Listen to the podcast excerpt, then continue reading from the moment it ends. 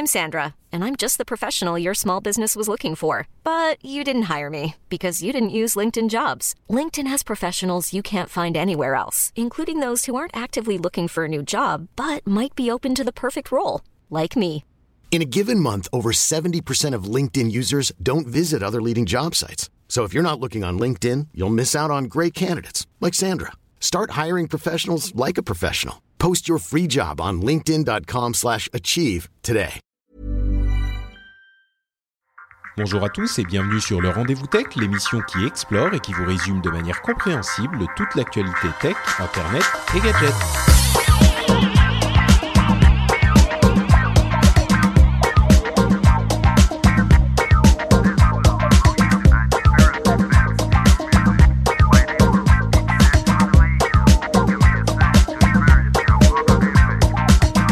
Bonjour à tous et bienvenue sur le Rendez-vous Tech, l'émission où on vous résume toutes les semaines l'actualité tech, internet et gadgets. Toutes les semaines, oui, sauf qu'aujourd'hui, non. Aujourd'hui, on a un épisode spécial qui, je l'espère, va être captivant, passionnant, va vous apprendre des choses, va vous amuser, vous distraire. Toute l'émission du Rendez-vous Tech, sauf l'actu, euh, puisqu'aujourd'hui, on va vous parler de data, de marketing, de ciblage, de pub et toutes ces belles choses et essayer de vous expliquer un petit peu comment ça, se passe aujourd'hui, parce que c'est vrai que c'est des, des domaines dont on qu'ils sont importants, qu'ils sont un peu complexes et euh, euh, qu'il y a beaucoup de fantasmes qui tournent autour de ces sujets. Mais on ne sait pas toujours comment ça fonctionne. Donc aujourd'hui, j'ai réuni deux experts internationaux qui vont pouvoir nous détailler un petit peu tout ça. Je suis Patrick Béja, votre animateur euh, et présentateur du Rendez-vous Tech. Et j'ai l'immense plaisir de recevoir aujourd'hui Romain et Franck, Romain Robin et Franck Crémont. Comment allez-vous, messieurs? Est-ce que vous êtes en forme, prêts à démystifier euh, la pub et le marketing? Bonjour Patrick, en forme, merci. Euh, prêt pour essayer de vulgariser un peu le sujet euh, autant que possible. Très bien, merci Romain. Et, et, et Franck, toi, ça y est, t'es, t'es d'attaque, euh, c'est bon. Je sais que t'es un petit peu malade, tu me disais avant qu'on commence l'émission. un petit peu, mais ça m'empêchera pas d'être présent. Merci pour l'invitation et, et cette opportunité. Et, et avec grand plaisir pour pouvoir échanger sur ces sujets avec, avec vous deux. Très bien. Eh ben écoutez, on va euh, pas faire patienter les auditeurs plus longtemps. Je vous propose de vous présenter en, en quelques mots avant de se lancer, histoire que les gens sachent euh, à qui et à quoi ils ont affaire. Romain, c'est vrai que certains se souviendront peut-être du nom évoqué euh, ici et là dans les couloirs de, de l'époque No Watch euh, des, des podcasts. Euh, mais qu'est-ce que tu fais aujourd'hui? Tu peux, tu peux nous dire euh, quel est ton métier? Alors en effet, c'était il, y a- il y a un moment euh, chez No Watch. Je suis aujourd'hui euh, responsable digital pour un grand groupe de prêt-à-porter qui distribue euh, des vêtements pour enfants, notamment euh, sur Internet. Ce qu'il fait, ce que je fais depuis à peu près 6 ans ou 8 ans. J'ai pu passer par différentes sociétés, que ce soit des acteurs de la publicité digitale, des acteurs technologiques de la pub, des régies, et aujourd'hui chez l'annonceur, parce que je suis ce qu'on appelle un, un marketeur, ce qui fait que je suis on ne peut, euh, on ne peut plus euh, dans le sujet du ciblage, de la data, du marketing. Et euh, pour la petite anecdote, j'ai travaillé durant trois ans ou un peu plus de trois ans avec notre ami Franck, avec qui nous sommes aujourd'hui. Très bien, bah justement, c'est une transition parfaite. Franck, toi, qu'est-ce que tu fais? Lui est du côté annonceur, donc personne qui a une marque qui veut se faire connaître. Et toi, qu'est-ce que tu fais alors? Alors moi, du coup, j'ai fait mes débuts en agence digitale, euh, agence conseil et en, en développement justement des annonceurs sur euh, le levier digital. Et euh, depuis maintenant quelques années, je suis en régie, euh, régie média digital. Euh, L'objectif pour les régies, c'est d'avoir un accompagnement réseau technologique et, euh, et un réseau de partenaires qui va pouvoir répondre aux différentes problématiques que peuvent avoir des annonceurs comme Romain sur sur le digital. Donc ça veut dire que toi, en fait, euh, tu es la personne que viennent voir euh, les gens qui veulent faire de la pub et tu te débrouilles pour placer leur euh, message devant les bons yeux, quoi, en fait. Exactement. Je dirais plutôt répondre aux objectifs qu'a l'annonceur par rapport à des audiences ou euh, à des euh, à des comment à des profils en particulier. Donc ça Très peut être des besoins en, en trafic, en, en vente si on est un e-commerçant, en, en, lead si euh, on, on vient demande de devis par exemple. Euh, tous ces genres d'objectifs que peuvent avoir les, euh, les annonceurs sur le digital. C'est vrai qu'on a tendance à penser au marketing euh, comme bah, de la pub, c'est-à-dire mettre une bannière ou euh, un message publicitaire devant les yeux ou dans les oreilles euh, d'un- d'un- d'une audience. Mais j'y pensais pas forcément. Euh, il peut y avoir d'autres buts aussi. La vente est une, euh, un but euh, évident, mais du trafic, par exemple, ça peut être le, le, la raison pour laquelle quelqu'un vient vous voir. C'est pas juste afficher de la pub, quoi. Tout à fait, tout à fait. C'est un des points principaux qui fait qu'aujourd'hui le marketing digital a quasiment supplanté et a supplanté depuis 2017 euh, les budgets télé. Alors qu'il y a plus de, les gens, les marketeurs dépensent plus de budget en digital qu'en télé. C'est qu'aujourd'hui, euh, l'objectif principal n'est pas l'exposition simple et pure et dure d'un message commercial, mais c'est vraiment d'engager l'utilisateur, de générer une interaction avec lui et euh, d'être capable surtout de mesurer tout ça et de l'optimiser euh, dans le futur. Le but principal, c'est vraiment générer de l'interaction, que ce soit par la vente, qui est un petit peu, euh, peut être, euh, soyons honnêtes, le, le Graal de tout annonceur, euh, que ce soit quelqu'un qui vend euh, des vêtements sur Internet ou quelqu'un qui vend une voiture. Je prends l'exemple de la voiture parce que Franck parlait des leads, de comment générer des leads, des prospects, des devis pour essayer des voitures notamment. Imaginons que demain la publicité ait la, capacité, ait la capacité à faire vendre des voitures directement sur Internet, ce serait le Graal pour tout concessionnaire. Donc la vente reste un peu le Graal, mais en effet, comme tu l'as comme tu l'as dit, Patrick, il y a beaucoup de ce qu'on appelle des des ce qu'on appelle des KPI, euh, cet anglicisme un peu, un peu bâtard, mais qui est ce métrique, cet indicateur de succès d'une publicité, cet indicateur de succès qui peut être le trafic emmené sur le site, euh, la simple impression publicitaire peut être un, un critère de succès aussi d'une campagne publicitaire, la génération de devis. L'important est d'être capable de mesurer ça, de le quantifier, de savoir où est euh, la valeur ajoutée de, de cette publicité pour ensuite l'optimiser dans le futur. Bon, bah on va on va se lancer dans, dans tous ces sujets. Euh, je vais le mentionner parce que je suis sûr qu'il y a des gens qui qui l'auront noté. Vous, vous êtes complètement dans le digital. Hein. Le numérique, euh, c'est c'est c'est un petit peu euh, le langage de l'ancienne France qui est pas la startup nation, tu vois. Donc vous vous êtes dans le digital et les KPI, euh, c'est les Key Performance Indicators. Donc c'est effectivement les indicateurs qui vont permettre de savoir si une une une action a fonctionné ou pas et quelle données, on va regarder pour savoir si ça a fonctionné. C'est vrai qu'il y a ce genre de euh, termes qui sont utilisés dans ces domaines et tout le monde ne connaît peut-être pas les KPI, c'est de ça qu'on parle. Euh, mais alors, avant de parler euh, d'aujourd'hui, je veux passer juste deux secondes pour dresser un, un, rapide tableau de comment ça se passait avant. Et je pense que le monde de l'Internet d'avant, alors avant quoi, on ne sait pas trop, mais on va dire avant, euh, il était très simple, c'est-à-dire qu'il y avait des bannières à afficher sur des sites, il y avait des régies publicitaires qui avaient un catalogue de sites sur lesquels ils pouvaient afficher des bannières. Et euh, quand un annonceur, par exemple, euh, euh, Patrick Béja Gaming venait voir une agence publicitaire, il allait dire bon bah moi j'aimerais bien que des, des joueurs de jeux vidéo soient au courant de mes produits, connaissent mes produits, ils allaient me dire ah bah voilà on a tel site, le site Judge Hip ou le site superjeuxvideo.com ou machin, et on peut vous mettre des bannières là-dessus. C'est un petit peu comme ça que je vois le, le, le, le marché de la publicité d'avant.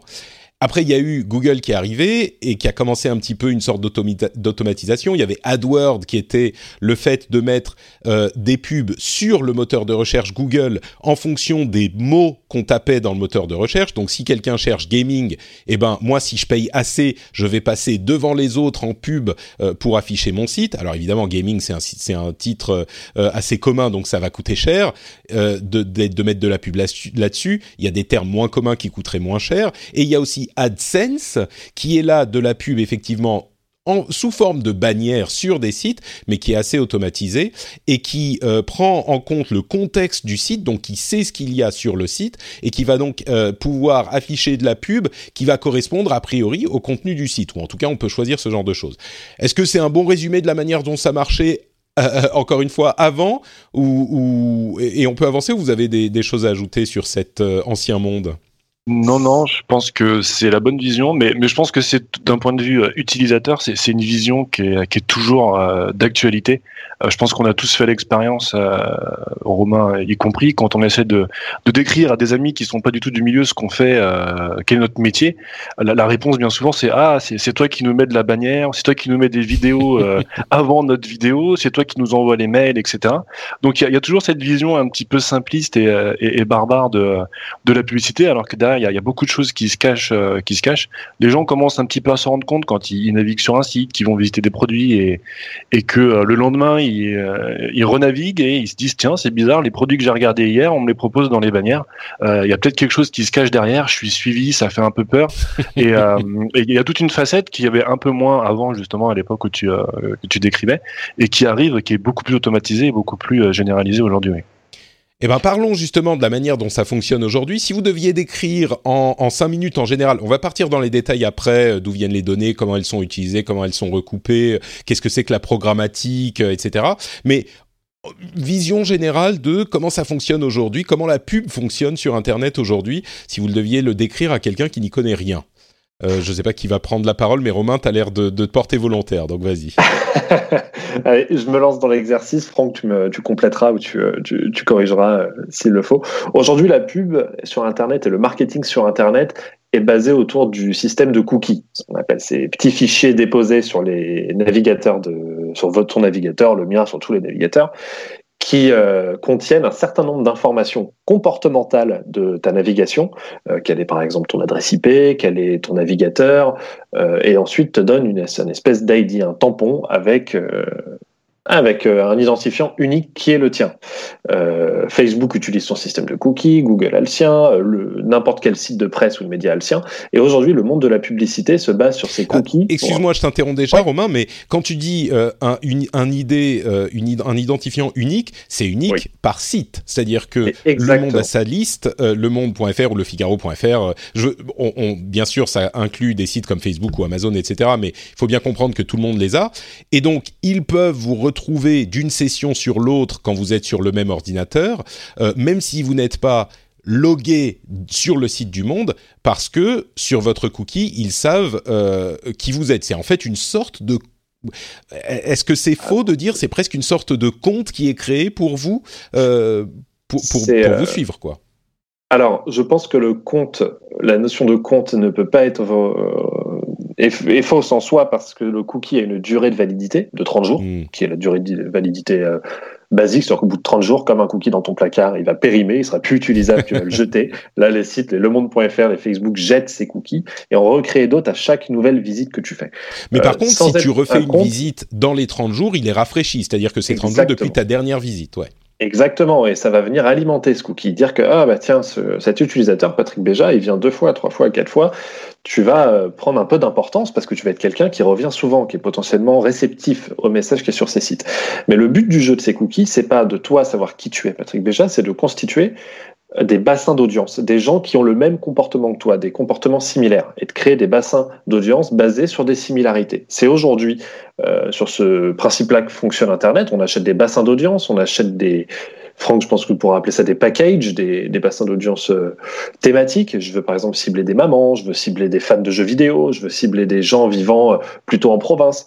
Et ces cookies nous permettent d'atteindre ces objectifs et d'aller cibler cette audience de manière très basique. D'accord.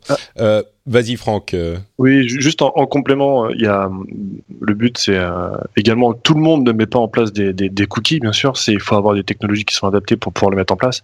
Donc bien sûr, si je vais demain sur le site de, de Patrick Béja, euh, il y aura potentiellement pas de cookies parce que peut-être que tu n'en mets pas en place pour pouvoir suivre l'activité. Il y a deux typologies d'analyse. De, il y a les il y a des cookies justement d'analyse qui est très utile, notamment pour des, des sites e-commerçants qui vont pouvoir dire tiens, je me rends compte que les internautes viennent sur cette page, viennent sur la page produit, mais personne n'achète.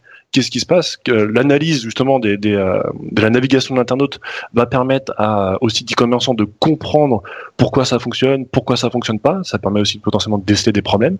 Ça permet On n'a pas besoin d'un cookie pour savoir s'il achète ou s'il achète pas, puisqu'on a le, les données de navigation du côté serveur également, non? Ou est-ce que ça donne plus d'informations les cookies pour suivre d'une session sur l'autre? C'est ce que ça permet notamment de, de retrouver combien de personnes uniques sont venues et non pas le nombre de, de, personnes qui sont venues sur la page au total, parce que quand on réfléchit, je sais quand on fait les achats sur Internet, on aime bien regarder trois, quatre, cinq fois le même produit pour être sûr est-ce qu'on l'achète, est-ce qu'on l'achète pas. Je confirme, oui.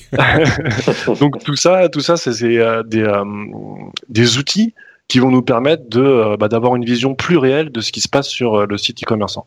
Et à côté de ça, il y a une autre utilité qui est plus publicitaire, où là, ça rejoint ce que disait Romain, qui vont permettre de créer des bassins d'audience, des similarités euh, et, des, euh, et des, des, données qui vont être euh, plus utiles à des fins, à des fins commerciales. Donc il y a, ces deux types de, de, données qui sont, qui sont utilisées. Alors, pour euh, désamorcer, euh, j'imagine, les questions que peuvent avoir les auditeurs aujourd'hui, les informations qui sont contenues dans un cookie sont des informations qui sont pseudonymisées, ce qu'on appelle, qui sont anonymisées, qui ne sont pas des données personnelles. C'est-à-dire que dans un cookie, il n'y aura jamais un nom, un prénom, une adresse postale. Ce sont des données, on va dire, euh, numériques, des données... des données informatiques, ton adresse IP, ton oui, l'adresse IP, le, navigateur qu'on utilise, etc. Oui. Exactement. Ou les peu d'informations qui sont euh, personnelles, comme par exemple l'adresse email, sont encodées de manière à ce qu'uniquement le site qui a déposé le cookie puisse le lire. Ou alors, et c'est là où on en reviendra dans un temps 2, j'imagine, les partenaires commerciaux de ce site euh, à qui tu as donné le droit de lire ton cookie. ah, et c'est là que ça devient, c'est là que ça devient intéressant. Bah justement, donc là, d'une manière générale, euh, c'est intéressant que vous disiez que c'est à ce point basé sur les cookies, parce que c'est vrai que on, on, connaît, on sait que les cookies sont importants, mais vous avez l'air de dire que c'est vraiment la, la, colonne vertébrale euh, du marketing sur Internet moi, immédiatement, euh, euh, la, la, direction vers laquelle euh, je serais allé pour essayer de réfléchir à ce qui est important dans le marketing sur Internet, c'est plutôt les profils constitués par les réseaux sociaux ou assimilés. Quand je dis réseaux sociaux, je pense évidemment à Facebook en premier ou à Twitter. Et quand je dis assimilés, je pense à des sites comme Google ou comme Amazon qui vont avoir énormément d'informations sur nous. Euh, mais, mais qui sont a priori dans des silos. C'est-à-dire que je comprends bien que Facebook, parce que je lui donne ces informations et parce qu'il sait euh, les, les, types d'éléments que je like ou auxquels je réponds, avec lesquels j'interagis, ou les pages euh, auxquelles je m'abonne, il va savoir quel type d'utilisateur je suis. Google, par mes recherches, par les données que j'ai dans mes emails, etc., il va aussi savoir quel type d'utilisateur je suis encore une fois Amazon euh, par les types d'objets que j'achète ou même euh, le type de médias que je consomme sur leur service avec euh, Amazon Premium, ils vont mhm. là encore avoir des données sur moi. Tout ça, c'est des profils qui sont a priori dans des silos et pourtant on me dit que c'est je t'entends rigoler Romain quand je dis qu'ils sont dans des silos et pourtant, on me dit que c'est là la mine d'or de la publicité sur Internet.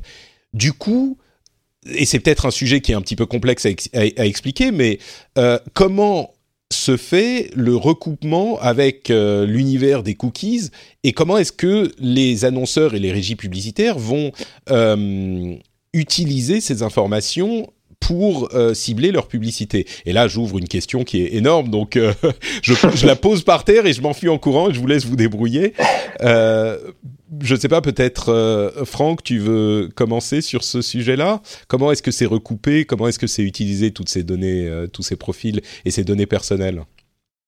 Alors, on va essayer de faire au, plus simple. Euh, je vais reprendre ce que tu disais tout à l'heure par rapport à, au fonctionnement de la publicité avant où il y avait moi j'étais en contact avec euh, avec je sais pas avec un site spécialisé sur tel pays un autre spécialisé sur tel pays tel pays tel pays. Et je créais un package de sites où je disais bon bah j'ai des audiences en affinité voyage euh, et je vais les vendre à, à des annonceurs sur le, le, voyage potentiellement. Ça c'était euh, bien avant on travaillait en, en package. Maintenant ça s'est énormément industrialisé c'est-à-dire qu'il y a des outils très généraux c'est-à-dire qu'ils sont plugués à, qui sont plugués, qui sont du coup intégrés à un petit peu à l'ensemble des sites euh, qui permettent d'industrialiser euh, les achats d'espaces publicitaires, donc notamment les bannières, pour prendre un exemple simple.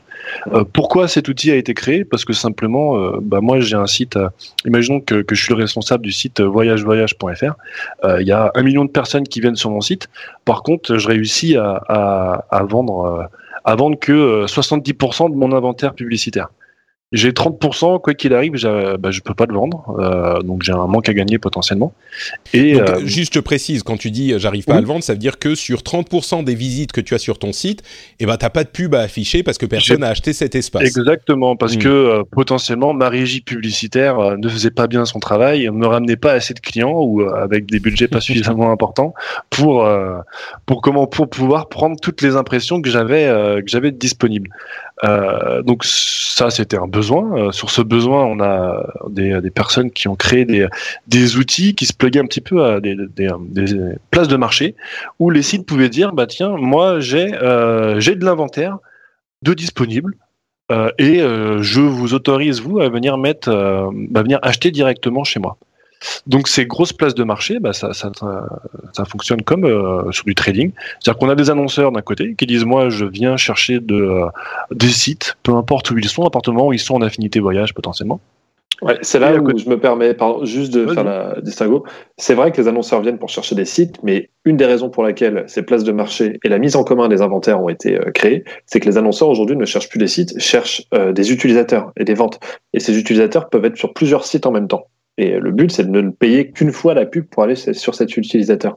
Du coup, d'où l'objectif de ces places de marché, qui est de euh, syndiquer, de mettre ensemble tous les inventaires publicitaires de chaque site et surtout d'être capable de reconnaître euh, où sont les utilisateurs? C'est est-ce que Patrick euh, Béja, quand il vient sur Amazon.com et quand il vient sur Facebook, moi demain, si je fais une campagne avec sur avec Amazon et une campagne avec Facebook, est-ce que je vais payer de la pub deux fois chez Patrick? Peut-être que j'aurais eu besoin que de la payer qu'une fois, cette pub, pour qu'il la voit, vu que c'est la même personne. Et le but de ce que tu veux dire, marché... Euh, ce que tu veux dire, c'est que euh, on va pas, euh, on va éviter d'avoir à m'afficher à moi la pub sur Amazon et, sur Facebook, parce que si on la fait, on l'affiche que sur Amazon, bah ça suffit. J'aurais vu le ah truc. Oui, et surtout moi je la paye qu'une fois oui, c'est ça. Il faut, faut, pas oublier qu'on est dans énormément dans une logique de rentabilité des coûts, euh, ce qui a changé toute la donne, hein, versus la publicité print ou télé avant, où tu dépensais des budgets et tu connaissais pas vraiment les retours qu'il y avait, à part les boîtiers euh, médiamétrie euh, qui étaient complètement faussés. Aujourd'hui, on peut tout mesurer à l'individu. D'où la création de ces places de marché pour mettre ensemble euh, ces inventaires publicitaires, mettre ensemble ces utilisateurs, de euh, faire un peu un coup de tamis pour savoir qui est où et d'être capable de ne payer et d'engager la conversation avec un utilisateur qu'une seule fois. Hmm. Mais on va, on va reparler de, du ciblage et on a presque l'impression de comprendre qu'on cible les gens individuellement, mais je sais parce qu'on a préparé cette émission que c'est pas le cas a priori. mais, euh, mais je reviens vers Franck. Du coup, du côté régie euh, média, ce que dit Romain, c'est que on cible pas forcément les sites, d'ailleurs on ne cible plus les sites, mais par l'intermédiaire de ces outils euh, de mise en commun, on va cibler des audiences. Euh, et, et, à la limite, quels sites sont derrière, on s'en préoccupe pas forcément, c'est ça? Ça dépend, ça dépend. L'explication par rapport aux places de marché, c'était vraiment pour recouper par rapport à ce que tu disais tout à l'heure, dans le sens où euh, euh, sur Amazon, on sait que moi je suis Franck et, euh, que j'ai acheté telle chose. Par contre, ce que Amazon sait sur son site, il le savait pas avant, forcément, quand je naviguais sur sur un site de jeux vidéo. Ces places de marché, étant donné qu'elles sont globales et industrialisées sur énormément de sites, vont pouvoir dire en fait à Amazon, bah tiens, cette personne-là que tu as vu acheter ou regarder telle chose, bah moi je l'ai retrouvé deux jours plus tard euh, ici. Est-ce que tu souhaites lui mettre une, euh, publicité ou pas?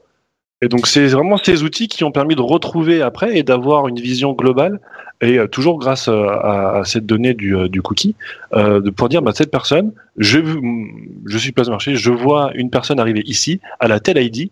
Et après, elles vont demander à tous les annonceurs Tiens, Amazon, est-ce que tu connais cet ID Ah oui, moi je le connais, je l'ai vu il y a deux jours sur mon site. Est-ce que tu veux lui communiquer? Oui, non. Pareil sur Facebook, pareil sur un annonceur euh, lambda. Mais alors, ces, mises en commun, en fait, ces recoupements de profils, j'aimerais bien comprendre, et peut-être que vous ne saurez pas me, me, dire exactement comment ça fonctionne, mais comment est-ce qu'on va savoir que tel profil qui a été construit par Amazon correspond à la personne qui a, qui a tel profil sur Facebook. Euh, Comment est-ce que ces, ces profils sont mis en commun? C'est, je, je suis pas sûr de vraiment saisir techniquement comment ça marche, puisque les cookies sont isolés eux aussi. Romain? Euh, alors, savoir qu'il y a eu l'émergence de ces places de marché ont généré beaucoup de nouvelles euh, technologies, beaucoup d'innovations euh, sur le web. Et ça a notamment créé euh, ce qu'on appelle des, des, DMP, qui sont des Data Management Platforms, qui sont des écosystèmes techniques que les sociétés, comme, enfin, comme n'importe quel site e-commerçant, installe chez lui et qui donne, qui met à disposition tout ce bassin de données clients qu'il a, tous les gens qui achètent, imaginons chez moi, sur mon site de prêt-à-porter, tous les gens qui achètent, euh, je connais ces gens-là, je connais, ils ont acheté chez moi, je connais leur compte, leur adresse email, euh, les objets qu'ils ont achetés, et je suis capable de donner toutes ces informations à cette DMP qui donne aux places de marché l'information sous un format que euh, un format unifié, standardisé, que tous les annonceurs et toutes les régies de la place de marché reconnaissent. Et euh, il y a deux approches qui fonctionnent derrière, c'est que on, on disait tout à l'heure que la, clé de reconnaissance principale, c'est le cookie. On utilise le cookie. Et on disait aussi tout à l'heure que chaque site a son langage de cookie. Que par exemple, toi, Patrick, ton ID de cookie sur Facebook va se lire de la manière suivante 1, 2, 3, 4, 5. Voilà, ça va être ton ID et ton ID sur euh, Amazon, pour aussi faire simple, ne se lit pas 1, 2, 3, 4, 5, mais se lit ABCDEF. Comment est-ce qu'on recoupe ces deux cookies pour savoir que ton cookie Facebook et ton cookie Amazon sont les mêmes? Deux manières. Un, c'est d'utiliser de la donnée supplémentaire que moi je possède pour permettre de reconnaître ces cookies. Par exemple, l'adresse mail est-elle la même Si c'est la même, on peut voir que c'est la même personne. On en déduit que c'est la même personne. Ça, c'est ce qu'on ce qu'on appelle une une donnée euh, déterministique. C'est un terme marketing statistique pour dire c'est de la stat qui est euh, déterminée. Le sait. Ton adresse mail, si c'est la même sur deux cookies, bon bah c'est toi derrière, c'est une seule personne. La deuxième approche, qui est vraiment très statistique et beaucoup plus scientifique, c'est l'approche probabilistique, qui là euh, calcule et met en place des sortes de comportements de navigation, des comportements d'achat, pour permettre de reconnaître des gens. Par exemple, si telle personne euh, le matin à 8 heures, elle, consulte un site sur son téléphone euh, mobile.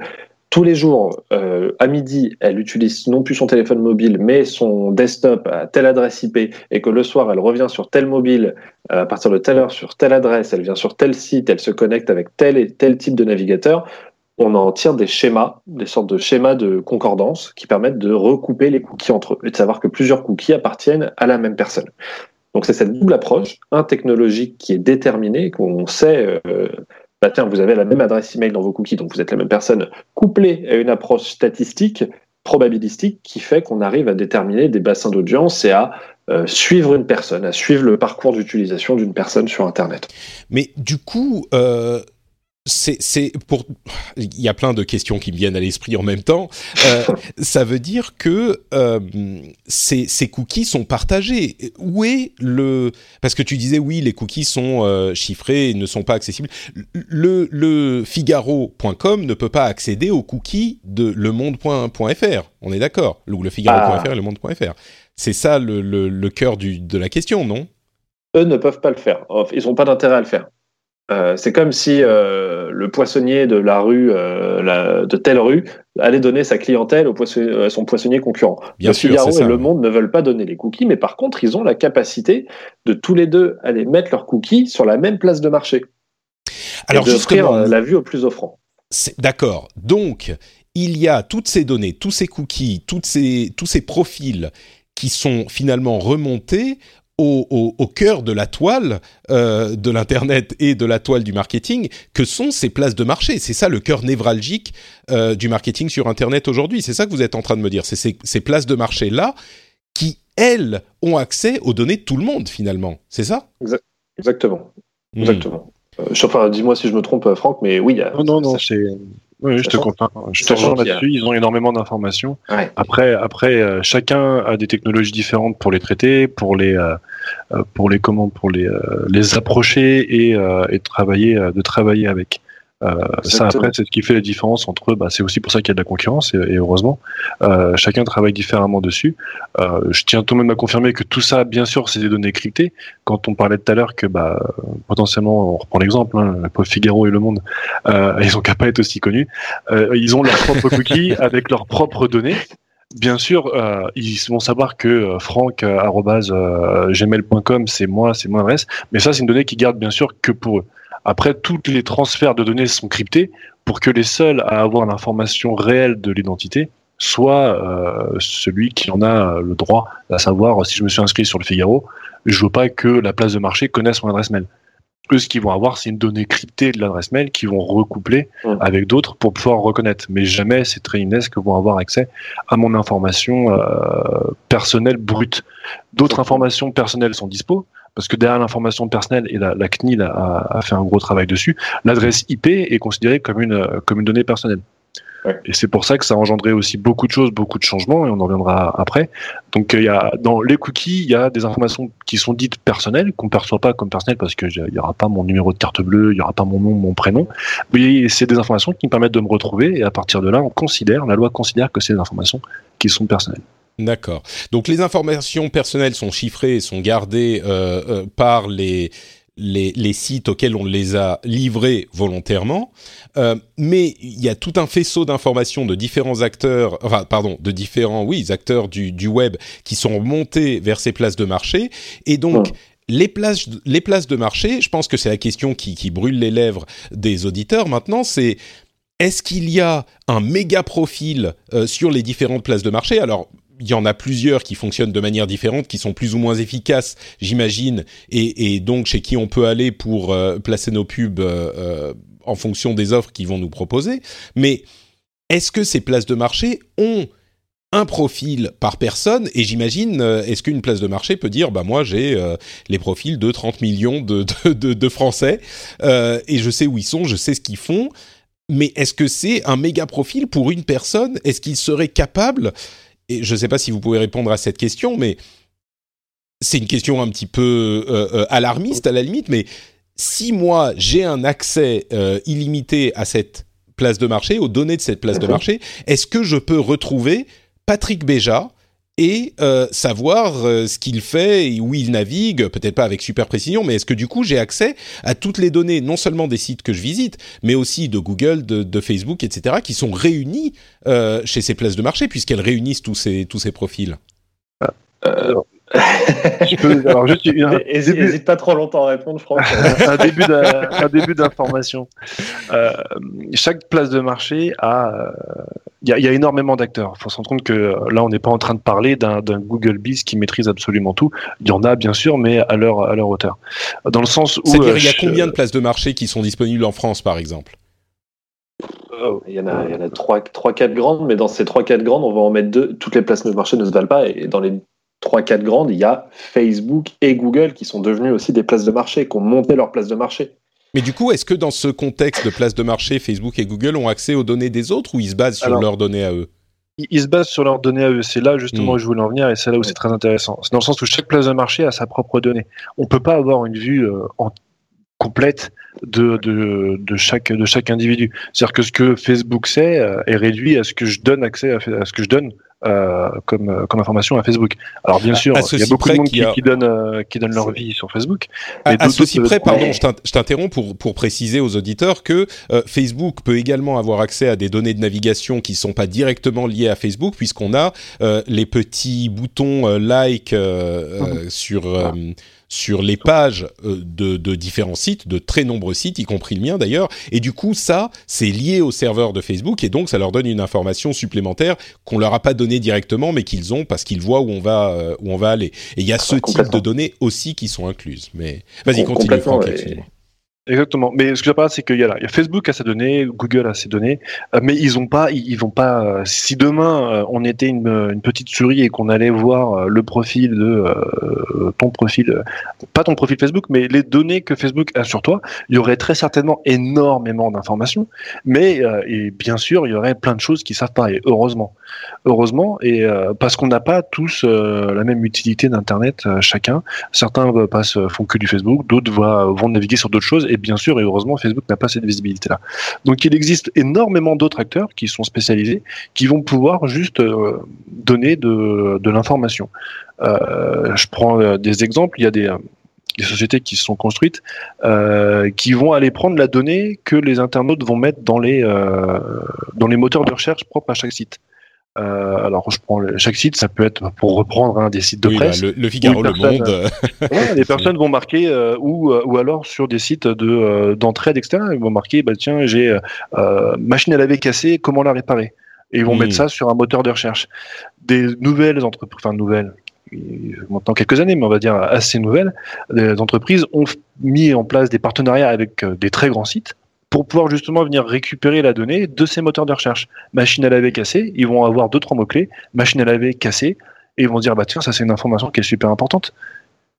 et ça, ni Facebook, ni alors Google peut l'avoir parce que bien sûr ils ont leur moteur de recherche, mais, mais on va dire que ça c'est propre à chaque site. Et c'est pas super important pour tout le monde, mais pour un vendeur de machines à laver, c'est une belle information. Ah, bien sûr, ou un réparateur, oui. Ou un réparateur. Donc voilà, ça c'est ça c'est un exemple parmi tant d'autres mais il y a plein d'autres euh, acteurs qui sont arrivés et qui vont euh, réussir à mettre en place d'autres moyens d'avoir des données qui peuvent être utiles à un moment T pour certains annonceurs. Donc là, la machine à laver, c'est sûr que si je vends des voitures, bon, je m'en fiche un petit peu. Par hmm. contre, si je suis un acteur qui vend ou même qui répare des machines à laver, forcément que je serais intéressé de pouvoir communiquer auprès de cet internaute. Donc, tout ça pour dire que finalement, Facebook a des données qui sont relatives à ce, qui, euh, à ce que nous on leur donne, euh, Google également, mais il y a beaucoup d'autres acteurs qui vont pouvoir, euh, qui vont pouvoir donner l'information. si je prends l'exemple d'une voiture, ce qu'on disait tout à l'heure, est-ce que j'ai envie de changer de voiture? Pas sûr que Facebook va le savoir très facilement. Hmm. Par contre, d'autres acteurs vont pouvoir euh, identifier ce, euh, ce besoin qui, qui, arrive doucement. Parce que je vais comparer, je vais commencer à regarder des, euh, des fiches, je vais regarder un peu combien pourrait me coûter mon assurance, etc. Donc ça, c'est des données que chacun, de manière fragmentée, va réussir à avoir. Et mais sans savoir qui je suis derrière, ils vont juste avoir une, une idée de, de cookie. Et grâce à ces places de marché, ils vont pouvoir dire bah tiens, j'ai une information sur tel cookie. Est-ce que quelqu'un est intéressé par cette information Et là, on arrive sur un autre métier qui est celui de data provider, donc fournisseur de, données, euh, où nous, là, on vend pas de l'inventaire directement, on vend juste de la donnée. Je sais que tel euh, identifiant a un besoin avéré sur euh, une machine à laver, potentiellement. Pour ouais. J'ai encore un petit peu de mal à saisir exactement comment ça fonctionne et comment se font tous ces échanges de données. Et je crois qu'on va arriver à des questions programmatiques et de, et de bassins d'utilisateurs plus que de profils personnels. Mais j'ai quand même l'impression, euh, Franck, que t'as pas tout à fait répondu à ma question. Si sur la place de marché, euh, on va chercher une personne en particulier, est-ce qu'on va pouvoir trouver ces données euh euh, alors peut-être que tout est chiffré et que légalement on n'a pas le droit, mais qu'on pourrait le faire euh, comme si on avait accès, je sais pas, aux, données de la police nationale, euh, et que c'est pas parce qu'elles existent quelque part qu'on y a forcément accès, mais est-ce que, enfin peut-être que vous savez pas non plus, est-ce que c'est possible ou pas de retrouver les, les informations sur une personne précise? Non. Euh, en clair, ton, ton, nom, ton prénom, ton adresse, qui tu es, qui pourrait permettre de t'identifier toi, tu ne pourras jamais les retrouver sur une plateforme euh, d'échange, sur, un, sur, ces, euh, sur, ces places de marché. Tout est anonymisé et pseudonymisé bien en amont, au moment où il y a un dépôt de cookies sur ton navigateur, au moment où tu es déjà sur un site type bon, Libération, pour changer. ah oui, un petit peu d'originalité. Avant qu'ils ne vendent cette donnée à la place de marché, la donnée est complètement verrouillée, anonymisée, cryptée. Et donc, quand bien même en théorie, on pourrait retrouver euh, toi, ton parcours, ton identifiant et une espèce de métafiche de qui tu es sur Internet, quel est ton comportement d'achat, on ne pourrait jamais le regrouper avec euh, toi, Patrick, ton identité en tant qu'individu. Bon, ne, ne, disons jamais jamais parce qu'on sait qu'on peut désanonymiser des, des, sets de données et, euh, et, et casser des, des, chiffrements évidemment, mais disons que c'est prévu pour protéger euh, les données les plus sensibles au moins. Donc, euh, donc du coup, on arrive aux questions des, des bassins d'audience et à la programmatique qui est très liée à celle des, des régies qu'est-ce que c'est exactement que cette programmatique? Parce qu'on a bien senti qu'il y a beaucoup d'automatisation et d'industrialisation euh, dans, tout ce dont vous nous avez parlé. Euh, mais, concrètement, cet acte d'achat, cette sélection d'audience, euh, ce ciblage finalement, si j'ai bien compris euh, lors de notre préparation, Franck, tu, me disais que c'est réuni sous euh, le terme de la science de la programmatique, je dis volontairement la science. Euh, qu'est-ce que ça veut dire exactement? Tout est automatisé? Qu'est-ce qu'on fait quand on est annonceur ou régie pour toucher un, certain type d'audience? Comment ça se passe très concrètement? Quelles données on rentre dans l'ordinateur? Et qu'est-ce qui se passe avec ces données? Alors ça, ça, rejoint ce qu'on disait justement euh, par rapport à toute cette enveloppe de, de, de places de, marché, dans le sens où on va pouvoir... Euh, bah, chaque acteur a ses capacités de, ciblage, dans le sens où il y en a qui vont pouvoir dire bah, je souhaite euh, cibler toutes les personnes qui ont des voitures des berlines ou alors plutôt des citadines, etc., etc. Euh, donc, euh, j'ai pas de réponse euh, universelle à donner dans le sens où, euh, où chaque technologie va avoir ses capacités de ciblage différentes. En tout cas, pour donner des cas un petit un exemple un, peu global, on va pouvoir dire bah tiens, je voudrais cibler plutôt des des hommes ou alors que des femmes dans telle région de la France. Je voudrais pouvoir communiquer sur eux plus tôt le matin que l'après-midi. c'est des choses qu'on peut qu'on peut mettre en place et, et qui ont des affinités. Donc là, on va parler d'affinités, affinité jeux vidéo, affinité auto, affinité euh, finance potentiellement. Et à partir de là, la place de marché, du coup, je configure et elle, va regarder les informations qu'elle a par rapport à ça. Donc, tu as une euh, sorte de formulaire euh, géant dans lequel tu vas pouvoir avoir plein d'options. Euh, mhm. Et tu vas dire, euh, je veux tel et tel et tel et tel type de d'audience.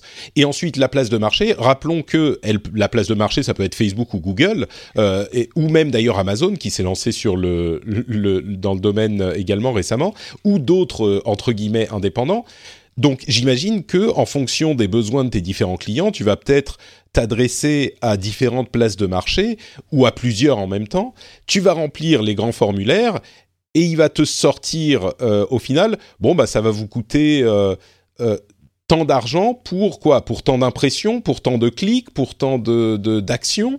et puis tu vas dire oui ou non, j'accepte et tu payes et le l'argent est transféré vers la plage de marché qui redistribue ensuite vers les les, les gens qui leur ont fourni ces données, c'est ça? Différents sites, c'est exactement, exactement, ça. ça c'est ça. Tu as, abordé un point qui est intéressant, Patrick, c'est que toute la méthode d'achat se fait à l'enchère de manière générale. Il y a, d'autres cas, il y aura toujours des, gens pour dire euh, oui, mais il n'y a pas que.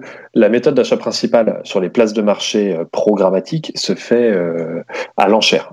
Je me dis, bah, moi, je suis prêt pour quelqu'un qui connaît une femme qui souhaite acheter une voiture citadine qui est une CSP+, qui gagne entre temps et temps par an. En fait, je suis prêt à mettre euh, je sais pas, on va dire 6 euros. 6 euros pour 1000 affichages. Je suis prêt à payer 1000 affichages de cette pub, 6 euros auprès de, personnes qui ont ce, profil de intentionniste, voiture citadine, femme, CSP+. Et euh, tout se fait sur les plateformes, euh, sur les places de marché. Tout se fait de manière complètement automatisée, à l'enchère. C'est-à-dire qu'ensuite, ça va être les annonceurs qui proposent leurs tarifs. Moi, je suis prêt à mettre 6 euros, bah, moi 7, moi 8, machin et sur un format, ce qu'on appelle le coût par 1000 impressions, euh, CPM. On achète ça, on achète ça sous ce format-là. Et c'est toujours à l'impression, donc à l'affichage, c'est pas au clic. Ouais, parce qu'en fait, c'est la méthode, ça c'est pour que les places de marché et que les sites type euh, qui donnent de la donnée et de l'inventaire type euh, Libération, Figaro, Le Monde, euh, ça représente ce qu'il y a de moins risqué pour l'impression qu'on clique dessus, qu'on achète derrière, eux ils s'en fichent, ils vont être payés juste pour mettre la pub. Parce qu'il y a d'autres modèles d'achat publicitaire qui sont par exemple ce qu'on appelle des modèles à la performance, c'est-à-dire quand il y a vraiment un, que l'affichage répond à un objectif direct euh, de l'annonceur. Par exemple, la méthode de paiement euh, à l'achat, c'est-à-dire que je vais ne payer euh, le monde.fr que si la personne qui aura vu ma pub a réalisé, a concrétisé un achat derrière. Et ça, on réussit à suivre la personne du moment où elle clique sur une pub jusqu'à l'achat, j'imagine avec les cookies. Et, du coup, il faut que ça se fasse dans les 30 jours, mais c'est quand même... Tout à fait. Hmm. Exactement. En fait, ça, c'est les personnes sur les marketeurs, sur les annonceurs. Pour le, c'est de mon côté, c'est sur ce quoi je travaille tous les jours. Nous, sur notre site, on a la capacité de, de dire ah bah tiens euh, ces cookies là ils viennent euh, c'est un cookie qui vient par exemple de lemonde.fr et le dernier cookie, le cookie le plus récent de cet utilisateur, il vient de Le Monde. Du coup, je vais rétribuer Le Monde pour le remercier de m'avoir apporté mmh. quelqu'un qui a fait générer une vente. C'est comme les liens d'affiliation dont on entend souvent parler. C'est ça, euh, ça exactement. Le lien d'affiliation, c'est simplement des liens qui rétribuent la personne, le site, on va dire, qui rétribue le site qui a aidé à concrétiser un achat. L'espèce de buteur. Si tu prends l'exemple d'une équipe de foot, l'affiliation ou le modèle à la performance rétribue celui qui a marqué le but pas le passeur, mm. pas celui qui a fait la passe décisive ou pas les, les, neuf passeurs de derrière. Mais du coup, euh, c'est c'est un modèle qui, visiblement, d'après ce que vous dites, est un petit peu moins. I'm Sandra, and I'm just the professional your small business was looking for. But you didn't hire me because you didn't use LinkedIn jobs. LinkedIn has professionals you can't find anywhere else, including those who aren't actively looking for a new job, but might be open to the perfect role, like me. In a given month, over 70% of LinkedIn users don't visit other leading job sites. So if you're not looking on LinkedIn, you'll miss out on great candidates like Sandra. Start hiring professionals like a professional. Post your free job on linkedin.com/achieve today. When you make decisions for your company, you look for the no-brainers. If you have a lot of mailing to do, stamps.com is the ultimate no-brainer. Use the Stamps.com mobile app to mail everything you need to keep your business running with up to 89% off USPS and UPS. Make the same no-brainer decision as over 1 million other businesses with Stamps.com. Use code PROGRAM for a special offer. That's Stamps.com, code PROGRAM. Apprécier des, des, des sites parce que euh, eux, ils préfèrent avoir une sorte de, de, de, sécurité, de fiabilité, de stabilité. Ils savent, bon, bah, j'ai euh, tant d'affichage, ça va me rapporter tant d'argent et pas besoin de savoir si euh, oui ou non ça se concrétise. On va pas jouer au loto avec euh, est-ce que Ouais, la personne va aller acheter ou pas. Je reviens vers toi, Franck, du coup, toujours dans ce contexte de mécanique d'achat. Mhm. Tu, tu, tu as un annonceur, par exemple euh, Romain ou quelqu'un d'autre, ou Patrick, tiens, super, comment je l'avais appelé, ma, ma super société, Super Gaming Patrick Béja, euh, qui vient de voir. Est-ce que tu peux nous expliquer de, de A à Z ou de 0 à 100 comment ça se passe concrètement euh, en, en, en, quelques minutes de, de l'entretien, c'est-à-dire je fais quoi Moi, je décroche mon téléphone, je dis bonjour Monsieur Crémon, euh, je voudrais faire de la pub pour tel truc et com- comment on arrive de là à euh, peut-être voir ma pub affichée, voire même euh, un utilisateur qui va venir sur mon site ou acheter mon produit et, qui va me dire ah bah j'ai vu votre pub à tel endroit, c'était super, c'est grâce à ça que je suis venu euh, vous, que je vous ai découvert. Comment ça se passe? Quelles sont les différentes étapes? Alors, la première étape, c'est on reste quand même des, des commerçants dans le sens où, euh, où on va d'abord demander les objectifs. Non, c'est la première étape. le- le budget. La première question, c'est le budget, c'est savoir. Parce que en fonction de ça, le- l'entretien peut être très rapide hein, finalement. Ah, J'ai 14 euros en fait. Euh, donc 14 qu'est-ce que je peux faire? Oh, bah acheter euh, deux kebabs et euh, Eh, Écoute, ça me paraît bien investi quand même. Exactement. Non, concrètement, d'abord, la, la, hum, comprendre, comprendre euh, tes objectifs. Qu'est-ce que tu veux faire? Parce que bien sûr, en fonction de ton objectif, on peut travailler de, mille manières différentes. Et ça rejoint ce que disait Romain. Si tu me dis, moi, je veux faire des ventes, des ventes, des ventes, on va plutôt aller chercher des buteurs. Si tu me dis, je veux faire connaître mon site parce qu'il n'est pas connu du tout, là, on va aller plutôt chercher euh, non pas des, buteurs, mais des, influenceurs. Des influenceurs, bien souvent dans le football, c'est aussi les buteurs, mais c'est ceux qui vont faire connaître qui vont avoir la capacité d'avoir une belle résonance et euh, faire découvrir ta, ta marque au, au plus de monde. Euh, donc des sites de presse, par exemple, c'est des carrefours d'audience, il y a énormément de personnes qui viennent dessus. Donc c'est des belles, euh, de- des beaux exemples sur lesquels on peut être positionné pour faire connaître une marque, faire connaître un produit, euh, etc. Donc ça c'est la première question. Quel est ton objectif? À partir de là, on essaie d'en savoir un peu plus sur ton site. Euh, ça permet deux choses. Ça permet de savoir euh, si les objectifs sont ton besoin et ton objectif est réalisable, et savoir euh, bah, comment est-ce qu'on va réussir. Donc les questions, c'est combien de visiteurs tu as déjà sur ton site? Euh, si tu me dis je veux faire euh, 10 000 ventes le mois prochain, et si tu me dis que tu as 100 visiteurs qui viennent sur ton site, je vais te dire tout de suite que ça va être très très très compliqué, forcément. Euh, donc combien de visiteurs tu as sur ton site? Ça peut être potentiellement euh, combien aujourd'hui tu, tu fais justement de ventes, avoir une fourchette, etc. Et le budget, parce que ça va aussi, là encore, c'est pas un- un- une raison pécuniaire, c'est euh, de mettre euh, en face la, notre capacité à répondre aux objectifs en fonction des moyens que tu nous donnes. Euh, une fois que tout ça c'est fait, bien sûr, nous on va travailler, et ce qui nous intéresse le plus, sur la mise en place de la campagne sur, euh, sur nos outils. Donc là, ensemble, on définit les cibles à, aller toucher. Donc bien sûr, vu que c'est ton site, normalement tu es la meilleure personne euh, qui peut nous conseiller sur les cibles à aller, à aller toucher. Donc tu vas me dire, bah moi c'est que des hommes, il y a, il y a vraiment aucune femme qui est intéressée par mes produits. Donc là déjà de base, on sait que on va euh, configurer nous nos outils pour aller toucher que euh, que ce type de, personnes.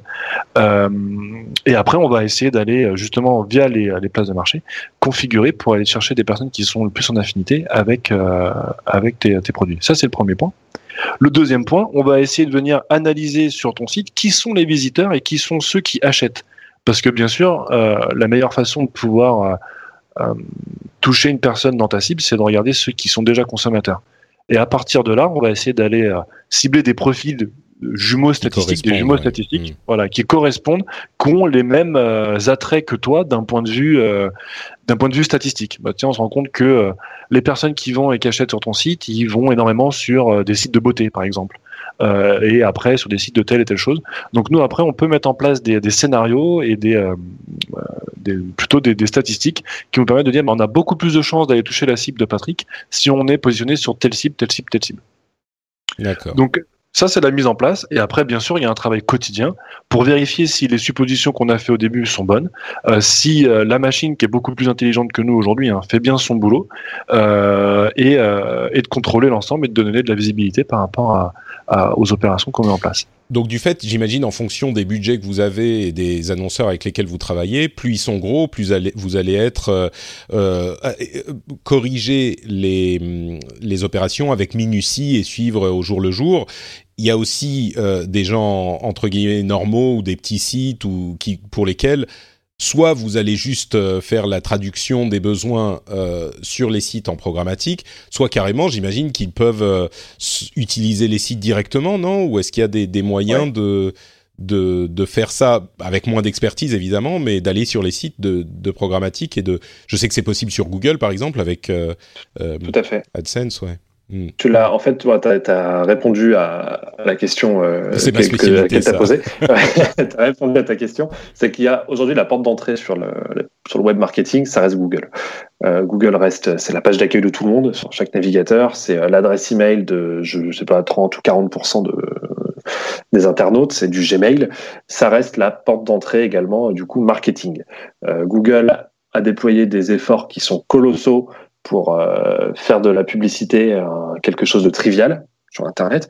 Et aujourd'hui, n'importe qui, avec euh, mais toi, moi, avec une simple carte bleue, peut venir en quelques clics et qui sont exprimer ses besoins. Tu peux venir exprimer tes besoins en quelques clics auprès de Google. C'est très didactique, c'est très vulgarisé, c'est très visuel et faire de la publicité sur de manière programmatique sur un réseau de sites aussi large c'est large que performant. C'est, d'ailleurs, on, donc on rentre le truc et comme vous comme vous le disiez, il y a une sorte de gloubi-boulga euh, de, de, de mise en commun de données, de sites et d'affichage, et on ne sait pas vraiment où ça part quoi. On sait qu'on va avoir tant d'affichage, tant d'impressions, mais mais ça part et puis euh, on ne sait pas qu'on va décider sur quel site ça va. D'ailleurs, y compris sur, euh, c'est la même chose un petit peu sur Facebook, sauf que là on va faire de la pub que sur Facebook. On va dire, je choisis tel tel pays, euh, telle tranche d'âge, tel truc et on peut promouvoir un, une mise à jour et ça va s'afficher sur euh, tant de, profils.